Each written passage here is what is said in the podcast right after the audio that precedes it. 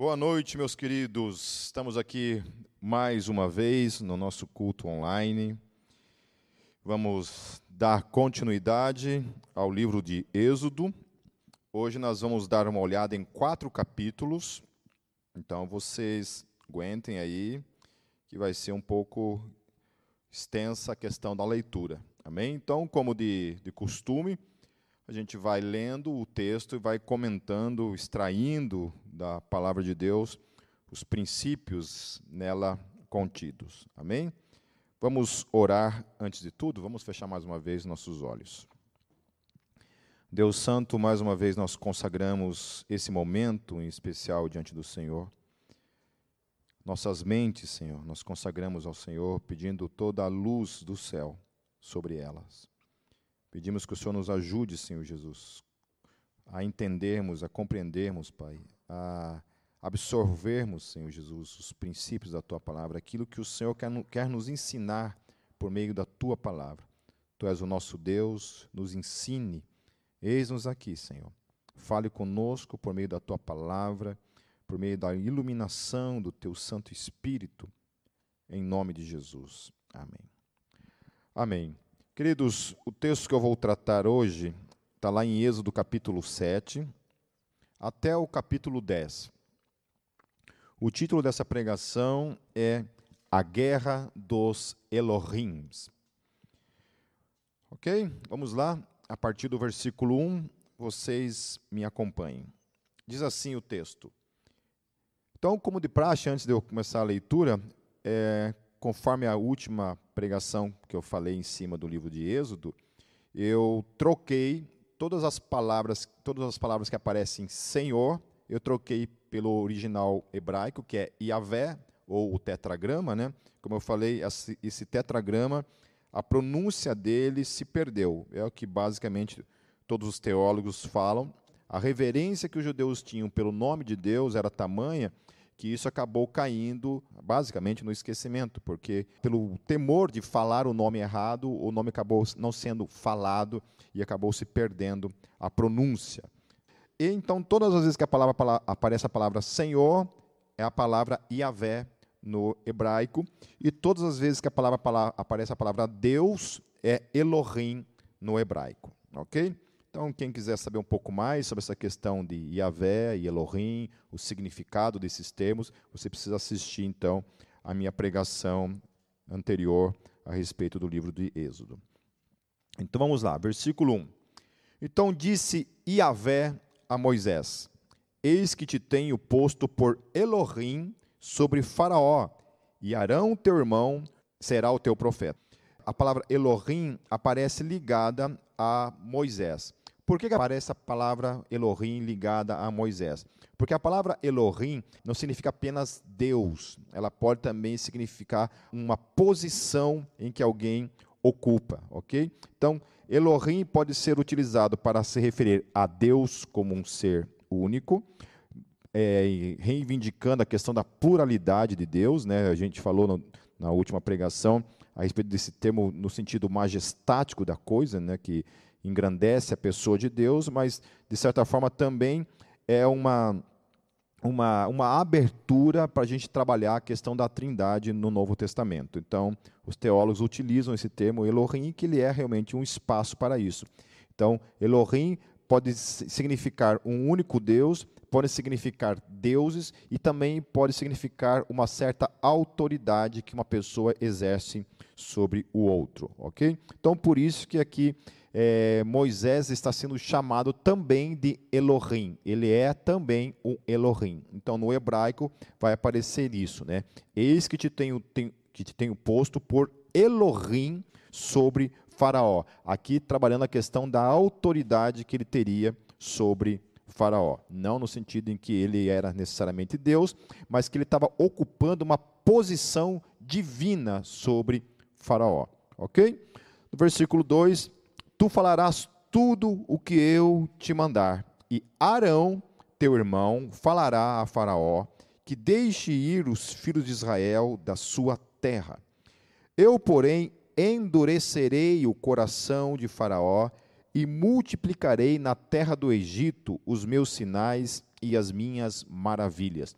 Aqui, entre esse aspecto, a gente vai ver muito nesse, nesses textos a questão de Deus endurecendo o coração de Faraó. E como eu falei nas pregações anteriores, o, o máximo da, da, tolerância de Deus para com o pecado do Egito finalmente tinha transbordado o cálice da iniquidade do Egito, e agora Deus ia trazer juízo sobre o Egito. O Egito havia tratado de modo como escravos os israelitas naquele período, portanto, agora era o tempo em que Deus ia trazer juízo. E Deus, para exercer, para manifestar a sua glória, o seu poder sobre aquela terra, Deus ia endurecer o coração de Faraó para que essa, essa ira, esse juízo, essa manifestação do seu poder, então, viesse sobre eles, ok? Então, assim, por mais que alguns teólogos tentam fazer algum tipo de, alguns tipos de movimentos para tentar tirar de Deus, de alguma forma, esse poder de, literalmente mesmo, né, endurecer o, o coração, manipular até mesmo a, as, as motivações daquele coração. Né? Algumas pessoas entendem que Deus não poderia ter feito isso né? e tentam fazer alguns movimentos. Bom, simplesmente o texto diz isso que Deus literalmente era Deus quem endureceria o coração de Faraó. E a gente vai ver que o tempo todo o texto ele trabalha essas duas coisas, em que Deus endurece ao mesmo tempo em que Deus cobra dele a atitude errada que ele estava tendo, mas era Deus que estava endurecendo, ok? Isso obviamente é um, é um assunto assim muito complexo, né, que trata a questão da, da, soberania de Deus. Paulo vai trabalhar isso lá em Romanos 9, né? então envolve toda uma polêmica que não é o foco que eu quero tratar aqui nessa noite. Amém? Versículo 4. Faraó, pois, não vos ouvirá. Então Deus já está dizendo: olha, você vai lá, você vai fazer algumas coisas ali, mas eu vou endurecer o coração do cara, e como consequência disso, Faraó não vai ouvir o que você vai falar, as advertências, tudo que você vai fazer ali, não vai conseguir mover o coração dele. Por quê? Porque ao mesmo tempo eu vou estar endurecendo o coração dele. E eu porei minha mão sobre o Egito. Então Deus está manifestando. Por que, que Deus está manifestando isso? Porque Deus tinha um propósito acima de tudo, que era trazer juízo, pesar a sua mão sobre o Egito. E tirarei meus exércitos ou minhas famílias, né? também pode ser traduzido também dessa forma. Meu povo, os filhos de Israel, da terra do Egito, com grandes juízos Amém? Então Deus vai trazer juízo sobre o Egito. Era o tempo de Deus trazer juízo sobre aquela nação, sobre aquele império. Então os egípcios saberão que eu sou Iavé. Olha só que coisa linda.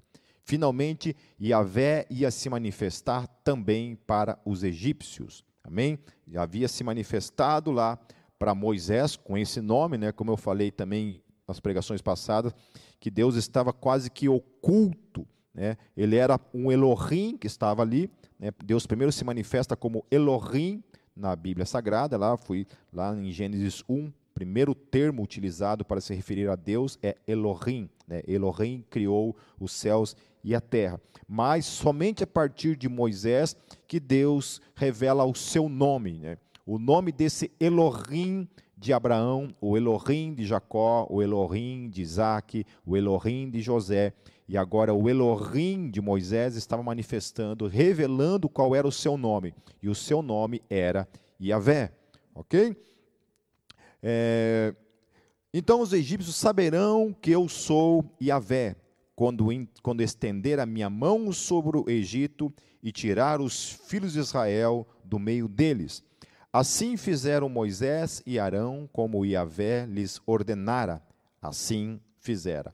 E Moisés era da idade de 80 anos, e Arão da idade de 83 anos, quando falaram a Faraó. Então a diferença de idade entre os dois era de somente três anos. Né? Eu acho interessante essa questão do, dos períodos de 40 anos em que Deus manifesta alguma coisa, né? alguma coisa acontece na vida de Moisés. Então, por exemplo, Moisés foi criado lá no Egito, com 40 anos é quando ele mata lá o egípcio e ele sai do Egito, do Egito e vai morar lá na terra de Midian, que ele casa, e agora com 80 anos. Ele já tinha 80 anos quando Deus chama ele para manifestar esse ministério na vida dele lá no Egito. Depois, com 120 anos, é quando ele então termina o seu ciclo ok, de caminhada, porque Israel, depois mais tarde nós vamos ver, eles também caminham 40 anos no deserto. Uma viagem que é para ser uma viagem curta, né, de semanas, dura 40 anos eles peregrinando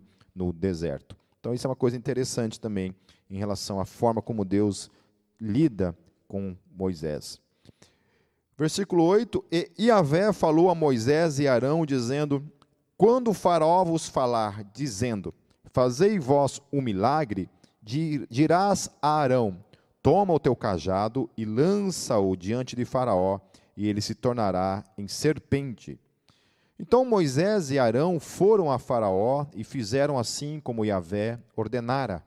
E lançou Arão o seu cajado diante de Faraó e diante dos seus servos, e tornou-se em serpente. E Faraó também chamou os sábios e encantadores e os magos do Egito fizeram também o mesmo com os seus encantamentos, porque cada um lançou seu cajado e tornaram-se em serpentes, mas o cajado de Arão tragou os cajados deles. Então a gente vê assim Deus manifestando os elementos, né? Deus transformando um, um, uma madeira em um animal vivo e fazendo o inverso, né? Um animal vivo se transformar em madeira. Né? E aqui a gente vê uma coisa que é um mistério, né? Como que esses magos do Egito também conseguiram esse feito, né? Porque uma das coisas que a gente pode perceber é que o mundo espiritual, a forma como o mundo espiritual funciona, e aí também a gente procura também tentar entender como que os demônios também operam certas coisas, né? Como por exemplo curas de curas invisíveis, né? As chamadas curas invisíveis que às vezes acontecem em alguns centros espíritas, né? como que isso acontece, né? Como se só Deus pode operar milagres, né? Como é que acontece esse tipo de coisa, né? Algumas pessoas negam, né? Falam que não, não na verdade não acontece milagres, é charlatanismo. Bom, eu não sei, eu não estive lá, não participei. A gente só ouve falar dos dois lados, né? Algumas pessoas dizem que realmente acontece cura. Bom, e o que eu sei é que o sobrenatural ele pode realmente se manifestar. Né? Então, não somente Deus manifesta o seu poder, né, mas Deus também permite né, que os demônios, certo? que Satanás e seus anjos também manifestem algum tipo de poder sobrenatural. Então, eu não duvido aqui que realmente isso tenha acontecido, né, que esses, esses magos, por meio de uma, de uma ação demoníaca, tenham realmente manifestado também esse mesmo milagre. Né? O que é interessante aqui é que a serpente de Moisés vai e acaba comendo, né, consumindo as outras duas serpentes. Né. No versículo 13, porém o coração de Faraó se endureceu e não os ouviu, conforme Iavé havia falado.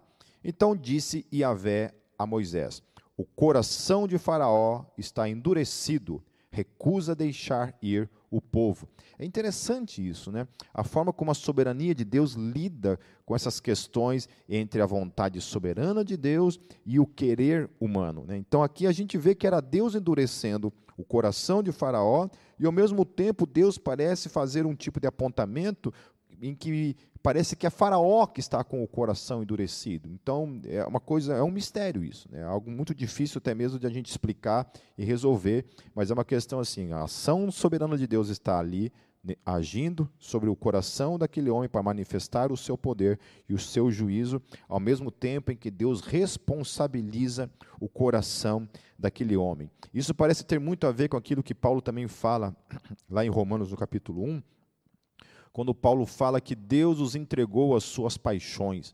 Né? Então, esse endurecer de, do coração de Faraó pode também estar ligado, eu não estou dizendo que necessariamente é isso, mas pode estar ligado também a, a, alguma coisa que era já de Faraó, em que Deus apenas manifesta alguma coisa que já é do coração dele, ainda que Deus seja soberano. Amém? Por isso que a gente precisa da graça até mesmo para quebrantarmos os nossos corações, né? Porque se não é a graça de Deus, a gente permanece com o coração é, fechado, endurecido, né? Para que não recebamos, a, a, para que não, não ouçamos a voz de Deus. Amém? E tenhamos nossas vidas quebrantadas e transformadas. No versículo 15, vai pela manhã a Faraó, eis que lhe sairá as águas, põe-te em frente dele na beira do rio, e tomarás em tua mão o teu cajado, que se tornou em serpente, e lhe dirás: Iavé, o Elohim dos hebreus, me tem enviado a ti. Deixa ir o meu povo para que me sirva no deserto. Porém, eis que até agora não tens ouvido. Olha só, Deus está cobrando dele que ele não ouve, né? Então é uma relação, certo? Uma relação no tempo e na história.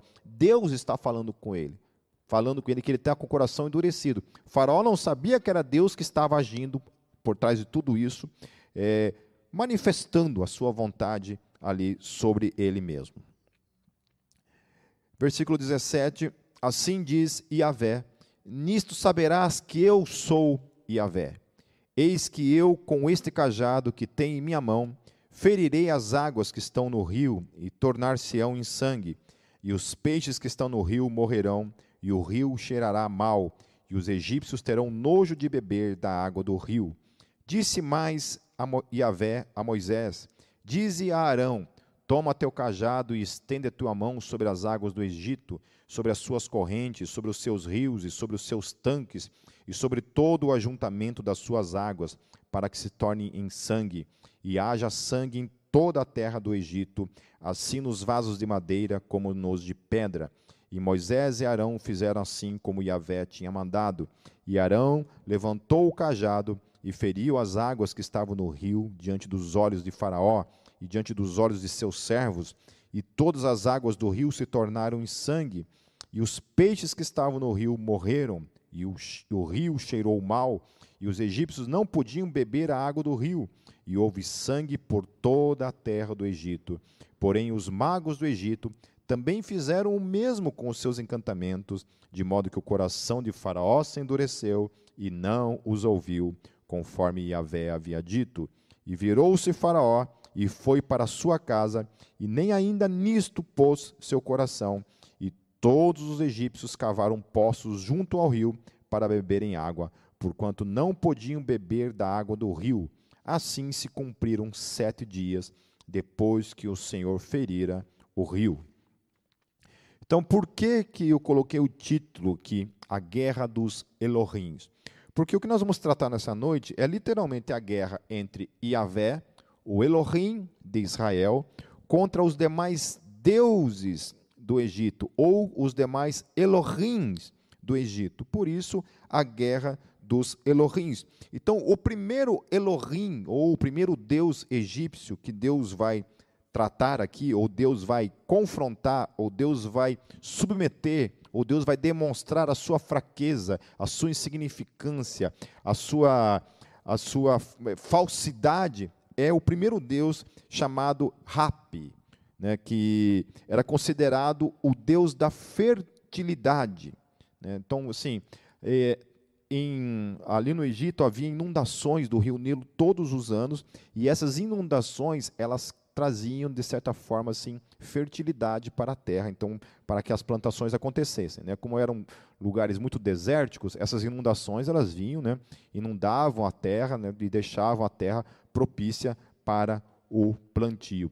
Então, novamente, Deus manifesta o seu poder sobre os elementos, transformando água em sangue. Ainda que depois os magos vão lá e operam alguma coisa também nesse sentido, né? também transformam água em sangue, a gente não sabe ao certo né, como que isso se deu, mas Deus, Deus ali está manifestando o seu poder sobre esse tal de Deus Rapi, ok? Então Deus demonstra para Faraó que seu Deus Rap era, na, verdade, um falso Deus, ou, no mínimo, ele era subalterno de Yahvé. Ok? Yahvé estava acima dele, ele tinha o poder para dizer para aquele rio que supostamente era, era cuidado, estava debaixo do, da divindade desse tal de Rap.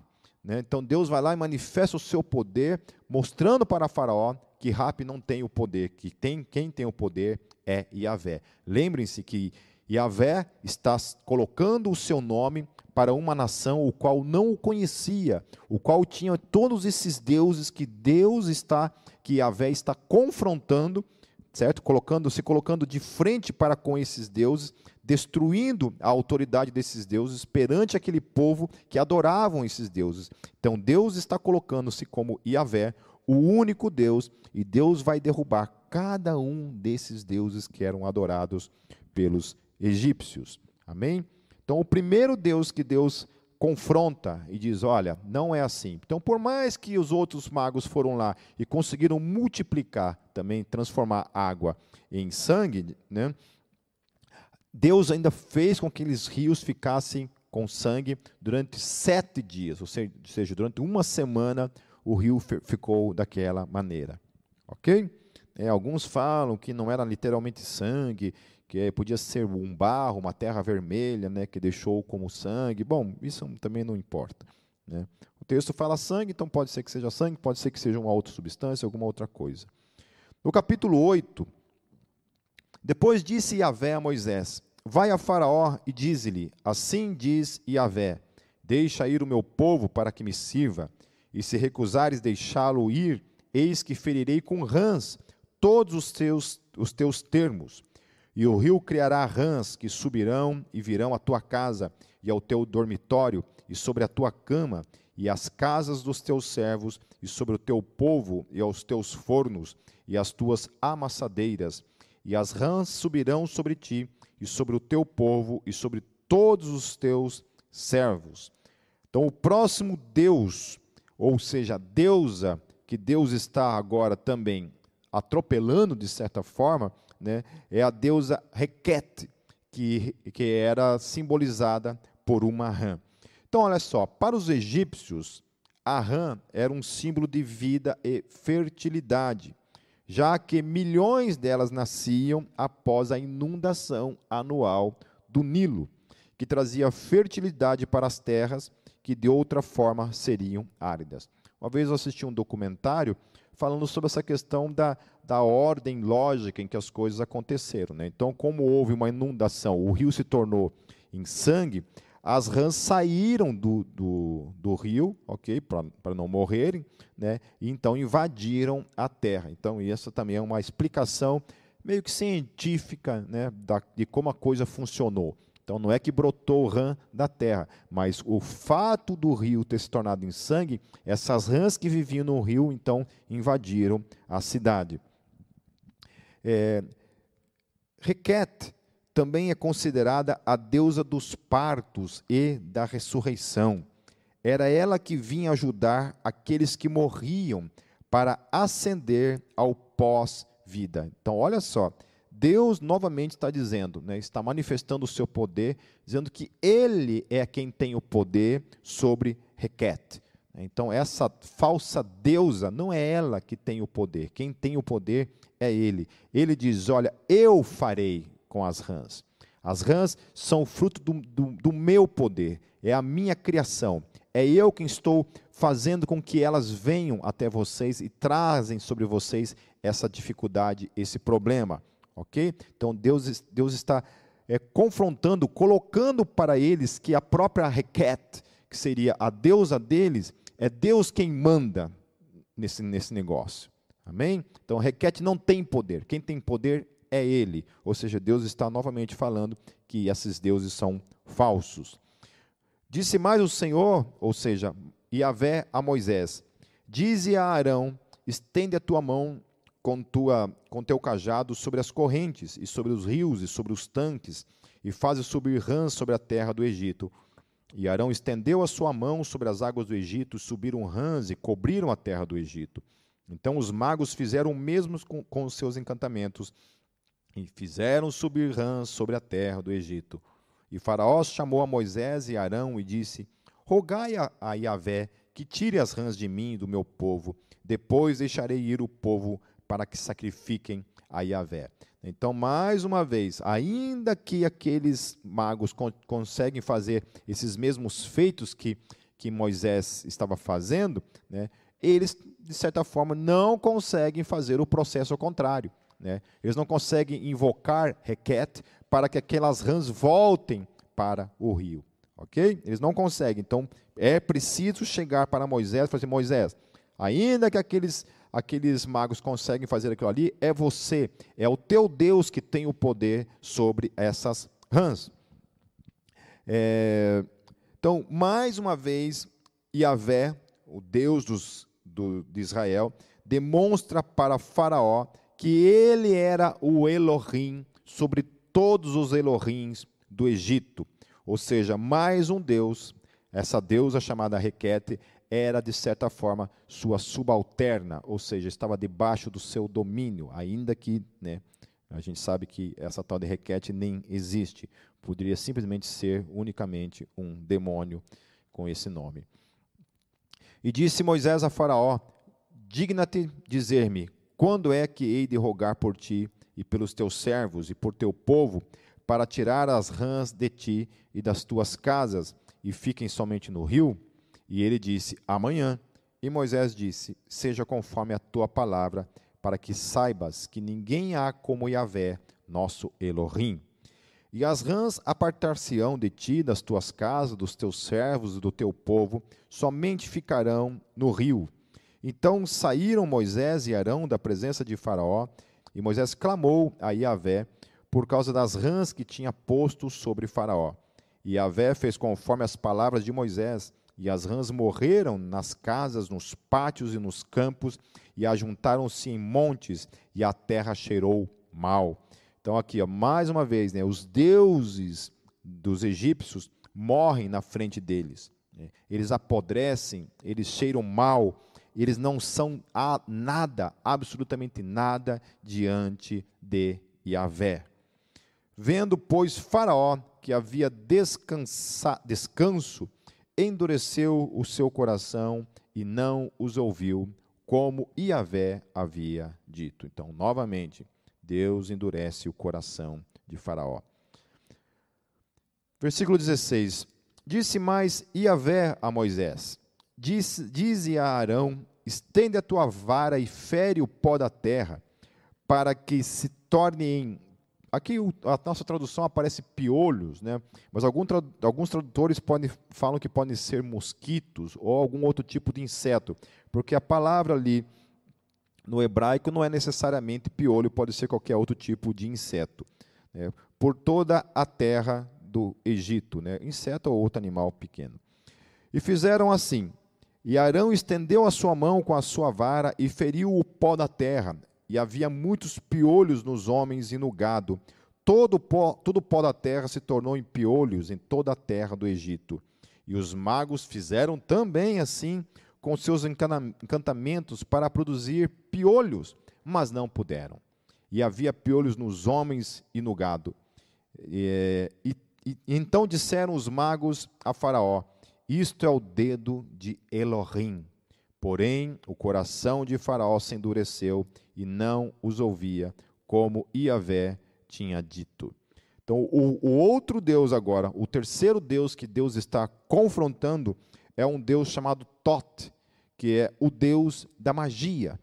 Deus estava finalmente derrotando os magos do Egito, que invocavam o poder de Tot para reproduzir o mesmo milagre que Moisés estava operando até então. Então agora Deus chega, basta. Né?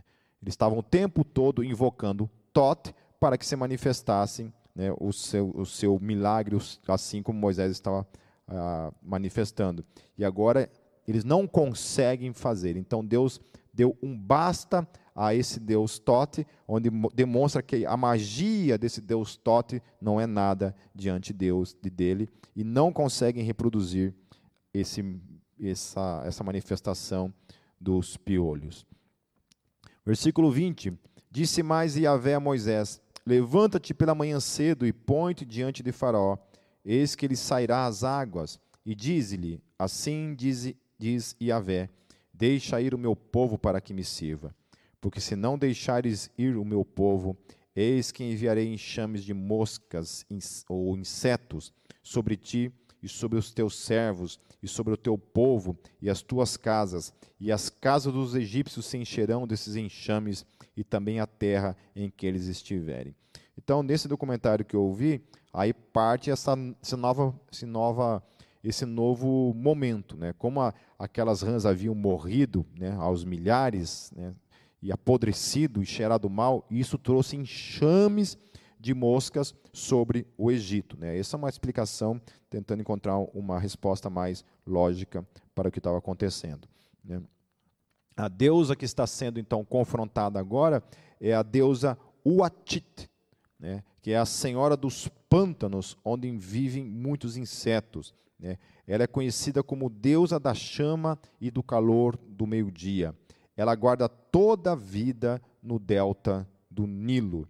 Então agora Deus, mais uma deusa que Deus está então demonstrando que não tem poder por si mesmo. É Deus quem governa todos os seres vivos. Deus é o Senhor, não é ela. É Ele que é o Senhor de todas as coisas. Ele é que é o Senhor sobre todos os animais, insetos que estavam ali, e não esses supostos deuses do Egito.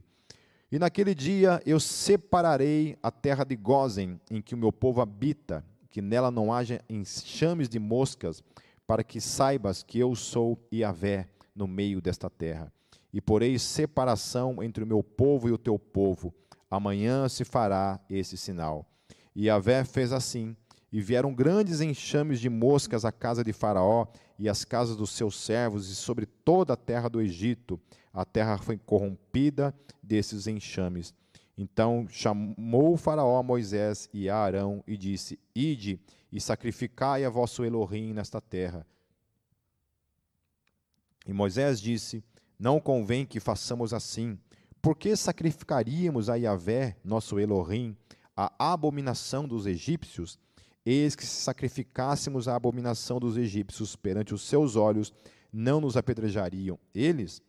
Deixa-nos ir a caminho de três dias ao deserto para que sacrifiquemos Iavé, a Iavé, nosso Elohim, como ele nos disser.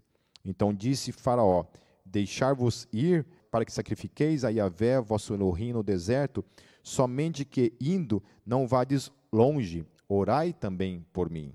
E Moisés disse: Eis que saio de ti e orarei Iavé, que esses enxames de moscas se retirem amanhã de Faraó, dos seus servos e do seu povo, somente que Faraó não me engane, não deixando ir a este povo para sacrificar a Yahvé. É interessante aqui que Moisés fala, fala uma coisa, né? E ao mesmo tempo Deus havia falado que ia endurecer, né? Então é, Moisés parece que não tinha entendido muito bem essa questão. Então saiu Moisés da presença de Faraó e orou a Yahvé. E fez Yahvé conforme a palavra de Moisés. E os seus enxames de moscas se retiraram de Faraó, dos seus servos e do seu povo, não ficou uma só, mas endureceu o Faraó ainda esta vez seu coração e não deixou ir o povo. Então, mais uma vez, então, Deus manifesta a sua soberania sobre o coração até mesmo de Faraó. Capítulo 9. Depois Iavé disse a Moisés: Vai a Faraó e dize-lhe: Assim diz Iavé, Elohim dos Hebreus: Deixa ir o meu povo para que me sirva, porque se recusares deixá-los ir, e ainda por força os detiveres, eis que a mão de Yahvé será sobre o teu gado, que está no campo, sobre os cavalos, sobre os jumentos, sobre os camelos, sobre os bois, sobre as ovelhas, com pestilência gravíssima. Então, o próximo Deus que Deus agora está confrontando e demonstrando que não é real, que não é como ele, não é o Deus único, é Ator, a deusa protetora dos faraós e, dos, e do Deus Ra. Isso aqui é uma coisa muito, muito interessante, né? porque Ator era a deusa que protegia os faraós. Então Deus está falando para eles assim: olha, essa tua deusa é incapaz de proteger você de mim. Quando eu for trazer juízo sobre você, não tem nenhum Deus que pode impedir esse juízo de chegar sobre a tua terra e sobre você. É isso, essa informação que Deus está dando para ele, né? destruindo os deuses, até mesmo os deuses que protegiam a vida dele. Não somente os deuses da fertilidade, os deuses que traziam a provisão, né? os deuses que eles adoravam, mas também os deuses que os protegiam. Né? Aqui fala que essa tal de Ator, ela até protegia até mesmo outros deuses, né? o próprio deus Ra, que era um dos maiores deuses ali do Egito. Né? Então Deus está demonstrando isso, olha, nem, ela não pode proteger vocês de nada, né? da minha mão em nenhum momento. ok? Então, ele é Deus, ele é Deus de juízo, e ele traz juízo sobre o Egito, e não tem nenhum Deus em todo o panteão egípcio que pode protegê-los de Yahvé. Yahvé fará separação entre o gado dos israelitas e o gado dos egípcios, para que nada morra de tudo que for dos filhos de Israel. Então Deus estava dizendo para eles que além de Senhor sobre qualquer divindade, as suas supostas divindades não tinham poder algum sobre o seu povo ainda por cima. Né? Então, além dessas divindades não poderem proteger o povo do Egito, elas não podiam trazer nenhum tipo de mal sobre Israel. Por isso que Deus fala assim: olha, a sua divindade aí, né, essa tal de, né, de Deus aí, não vai conseguir proteger você e não vai conseguir trazer nenhum tipo de mal sobre o meu povo. E Yahvé assinalou certo tempo, dizendo: Amanhã fará Yahvé esta coisa na terra. E Yahvé fez isso no dia seguinte, e todo o gado dos egípcios morreram. Porém, do gado dos filhos de Israel não morreu nenhum. E Faraó enviou a ver, e eis que do gado de Israel não morrera nenhum. Porém, o coração de Faraó se agravou e não deixou ir o povo. Versículo 8. Então disse Yahvé a Moisés e Arão: Tomai vossas mãos cheias de cinza do forno, e Moisés a espalhe para o céu diante dos olhos de Faraó, e tornar-se-á em pó miúdo sobre toda a terra do Egito, e se tornará em sarna, que arrebente em úlceras nos homens e no gado, por toda a terra do Egito. Então, a próxima deusa que será agora confrontada é Sekhmet, deusa das doenças e da cura. Olha só, eles tinham uma deusa que, que era deusa que podia trazer tanto doença sobre eles, mas também trazia cura sobre eles. E agora Deus está atropelando essa deusa, dizendo assim: não, quem traz doença sou eu. E ele está trazendo doença sobre aquele povo e também desafiando essa deusa a curar esse povo. Dizendo: olha, eu vou trazer essa doença, eu quero ver se essa Sekhmet consegue curar vocês dessa doença que eu vou trazer sobre a vida de vocês. Olha só, Deus está destruindo a autoridade dessa deusa a qual eles confiavam. E eles tomaram a cinza do forno e puseram e puseram-se diante de Faraó, e Moisés a espalhou para o céu e tornou-se em sarna, que arrebentava em úlceras nos homens e no gado, de maneira que os magos não podiam parar diante de Moisés por causa da sarna, porque havia sarna nos magos e em todos os egípcios. Porém, em Yahvé endureceu o coração de Faraó e não os ouviu, como Yahvé tinha dito a Moisés. Olha que coisa tremenda. Né?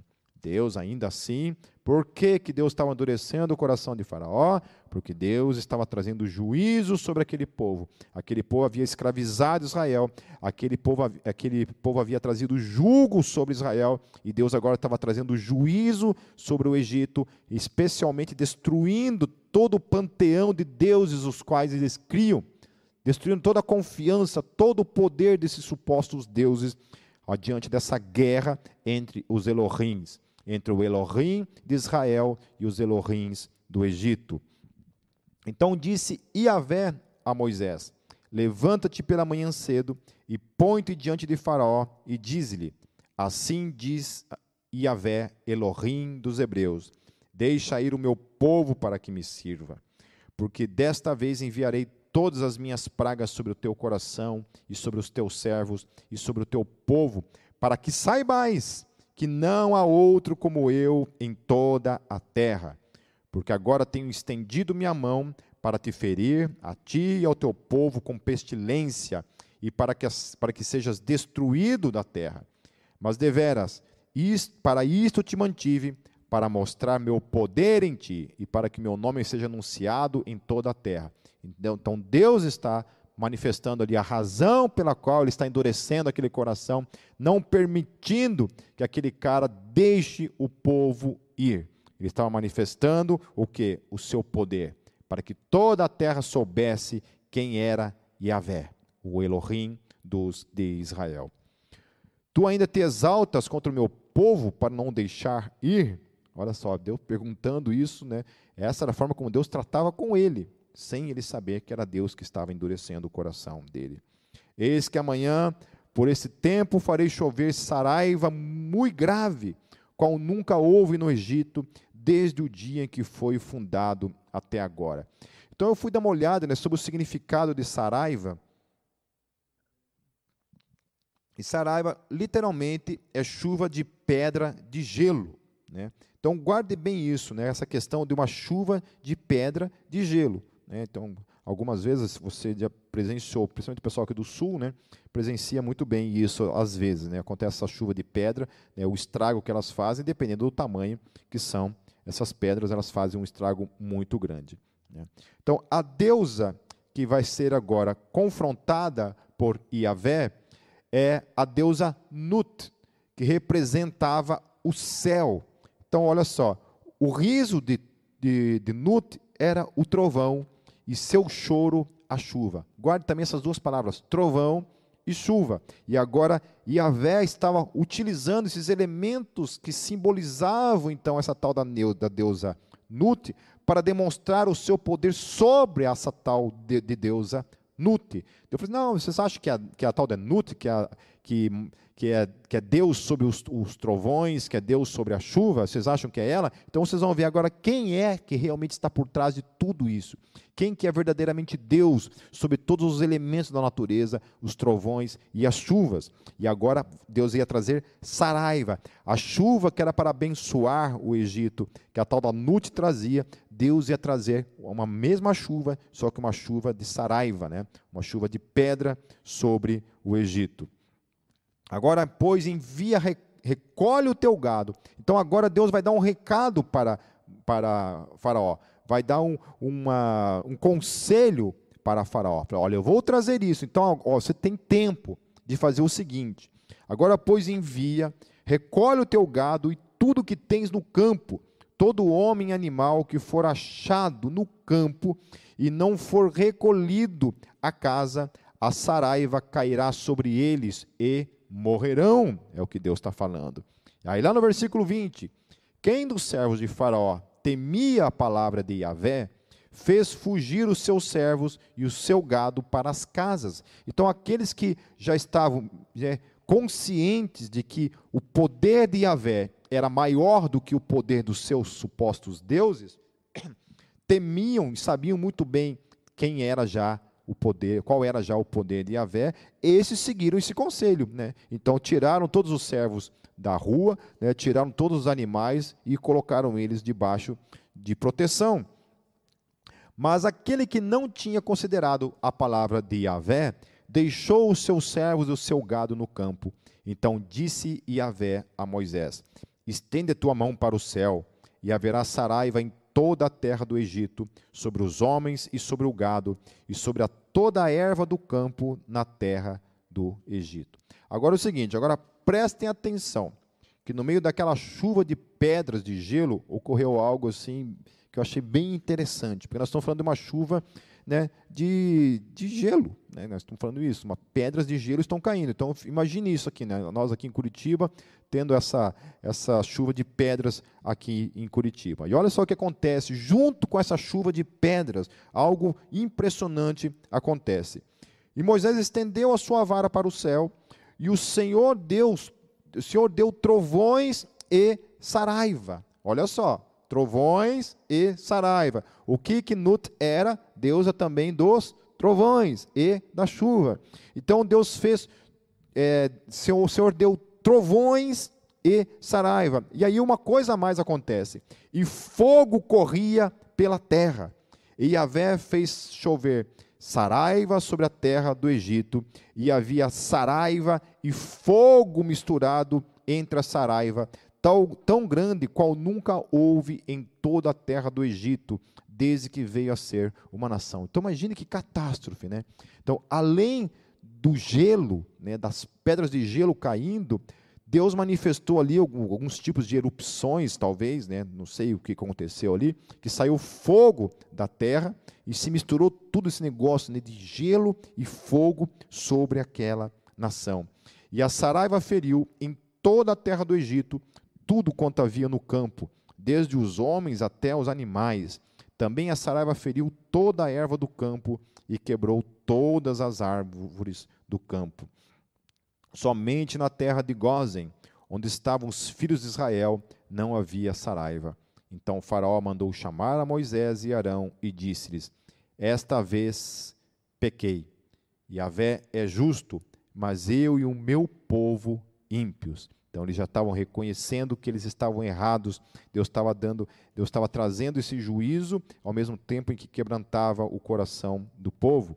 Orai, Yahvé, pois que basta para que não haja mais trovões de Elohim e nem Saraiva, e eu vos deixarei ir, não, e não ficareis mais aqui. Então lhe disse Moisés: Em saindo da cidade, estenderei minhas mãos a Yahvé. Os trovões cessarão, e não haverá mais Saraiva, para que saibas que a terra é de Yahvé. Todavia, quanto a ti e aos teus servos, eu sei que ainda não temereis diante de Yahvé, Elohim. E o linho e a cevada foram feridos, porque a cevada já estava na espiga e o linho na haste. Mas o trigo e o centeio não foram feridos, porque estavam cobertos. Então guardem isso também. É que nem tudo havia sido destruído, aquilo que estava na espiga estava coberto, Deus ainda havia guardado para uma, um próximo passo. Saiu, pois, Moisés da presença de Faraó, da cidade, e estendeu as suas mãos a Yahvé, e cessaram os trovões e a saraiva, e a chuva não caiu mais sobre a terra. Vendo Faraó que cessou a chuva e a saraiva e os trovões, pecou ainda mais e endureceu o seu coração, ele e os seus servos. Assim o coração de Faraó se endureceu e não deixou ir os filhos de Israel, como Iavé havia dito por Moisés. Agora o capítulo 10, para encerrar.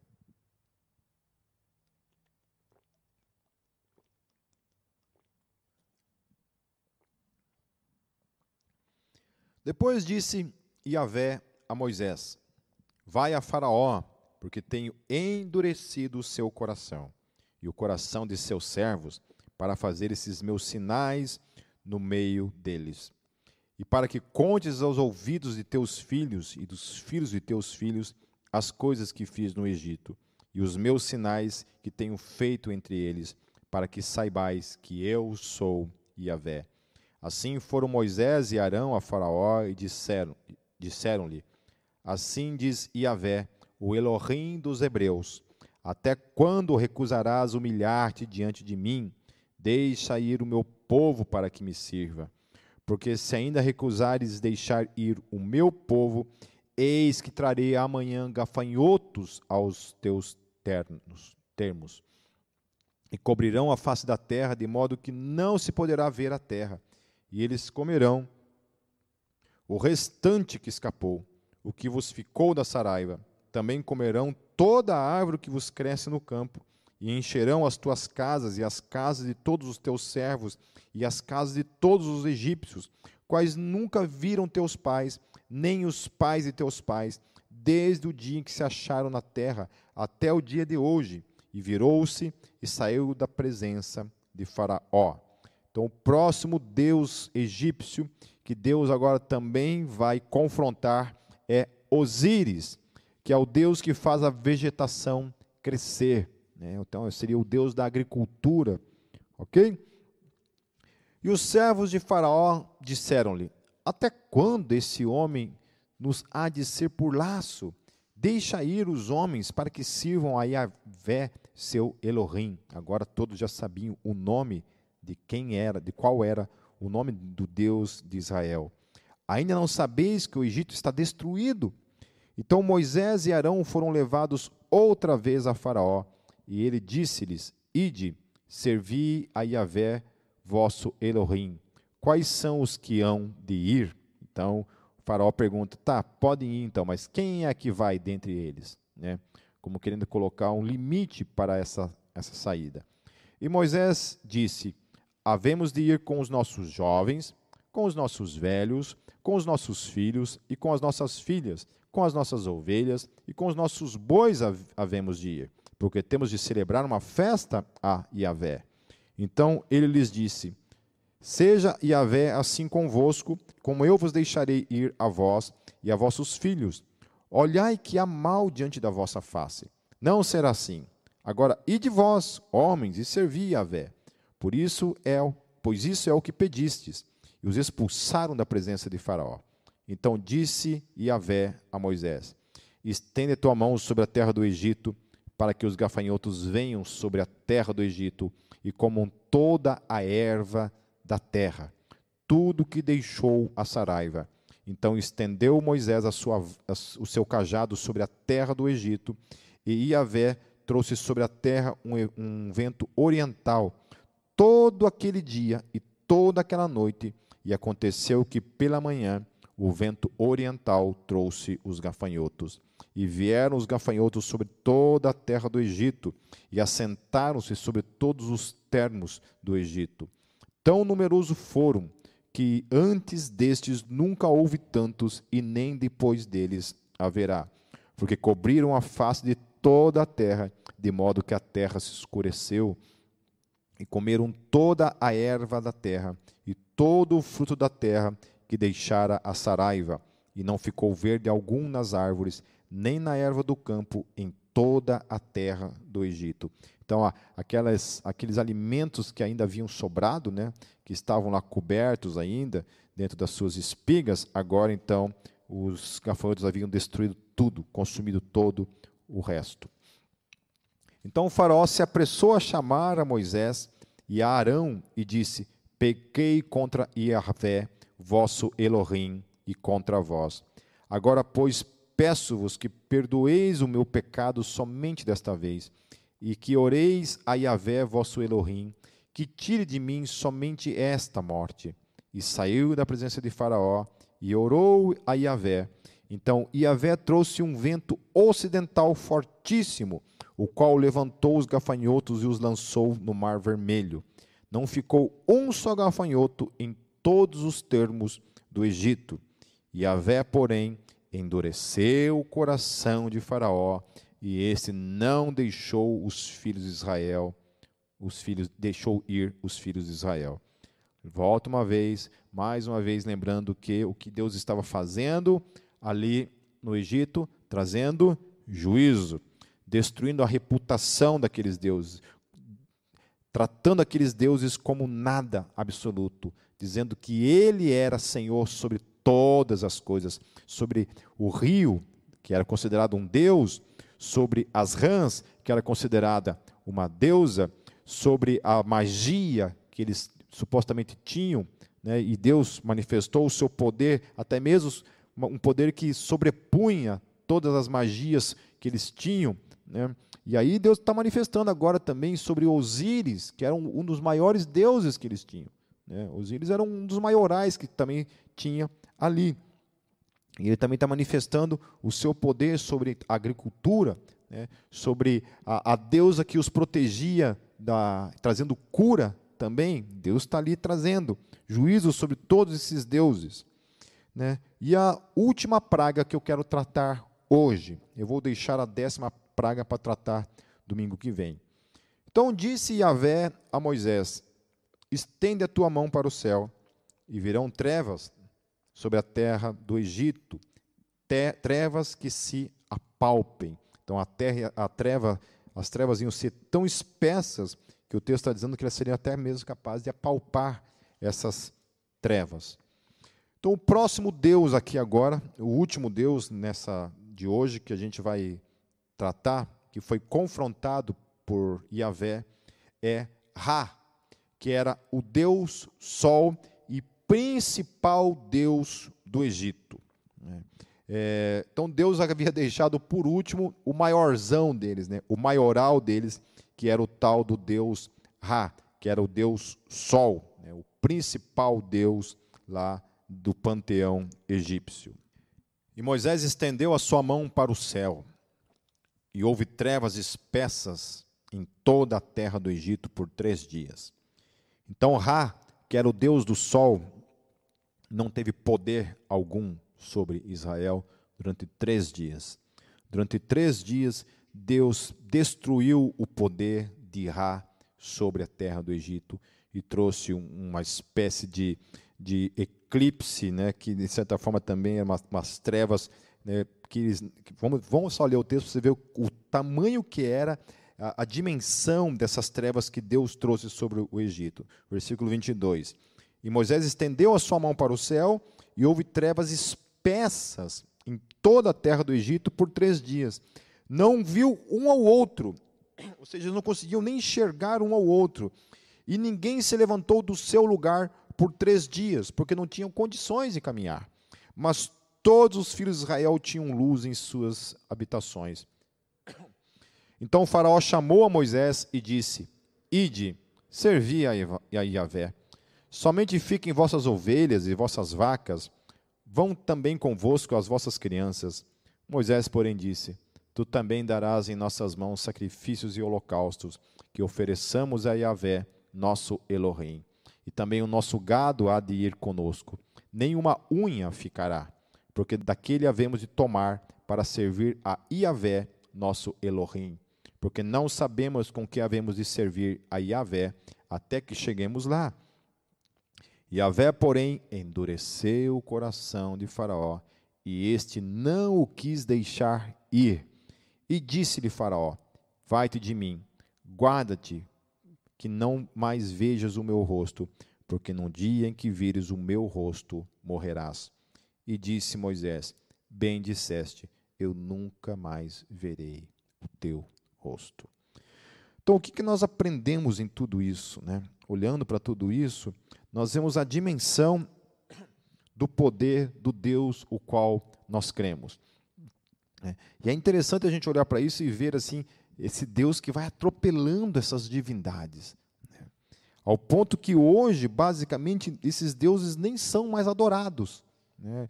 É, nem no Egito esses deuses são mais adorados. Né? Eles estão lá, fazem parte de uma questão turística, de uma questão histórica, né? mas você não encontra mais pessoas que adoram esses deuses. Então, naquele tempo ali, Deus já destruiu todo, todo o poder desses deuses, demonstrando então que ele era o Deus único. Então, esse é o nosso Deus. Ele é o Deus da provisão, ele é o Deus da fertilidade, ele é o Deus da vida, ele é o Deus que faz nascer o sol sobre os bons, né, sobre os ímpios e sobre os justos todos os dias. Ele é o Deus que traz as pragas, mas também é o Deus que traz a cura, é o Deus que manifesta o seu poder todos os dias na nossa vida. Isso aqui é para trazer para mim e para você a dimensão do poder do Deus o qual nós cremos. Quem é esse Deus o qual nós cremos?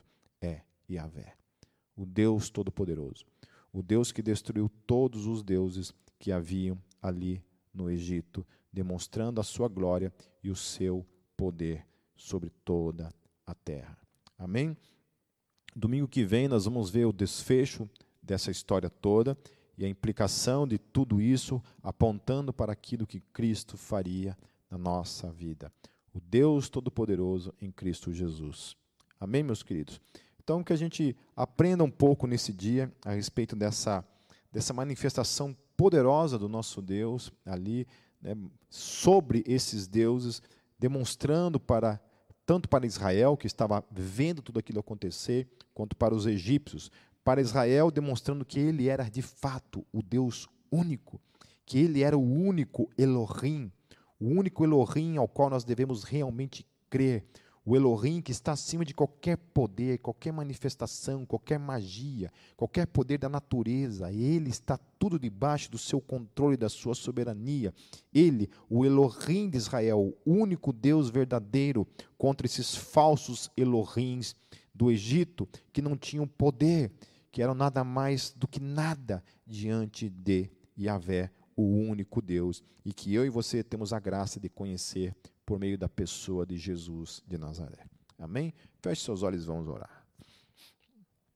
Senhor, nós te agradecemos pela manifestação da tua glória, do teu poder nas nossas vidas. Senhor, nós não somos nada, nós somos pecadores, nós não somos dignos, Senhor. Se não fosse o teu evangelho, Senhor, ter nos alcançado, ter transformado a história do mundo, Senhor. Talvez a humanidade ainda hoje, Senhor, estaria escrava, cega diante de falsos deuses, Pai, adorando, Senhor Jesus, esses falsos deuses. Mas obrigado, Senhor Jesus, porque por meio do teu evangelho, todos esses falsos deuses foram destruídos, Senhor. E hoje, Senhor Jesus, a tua igreja, o teu povo, Senhor, pode te adorar como o único Deus sobre as nossas vidas. Muito obrigado por se revelar a nós, Senhor Jesus. E obrigado, acima de tudo, porque tu és um Deus pessoal, como a gente havia falado, Deus, na pregação passada. Tu és um Deus pessoal que se relaciona, um Deus único. Que privilégio, que prazer que nós temos de conhecer o grande Yahvé, o Elohim, Criador de todas as coisas, o único e verdadeiro Elohim, Deus presente em nossas vidas. Obrigado, obrigado, obrigado, Yahvé. Obrigado por nos amar, por habitar em nossas vidas. Nós oramos e te agradecemos, em nome de Jesus. Amém.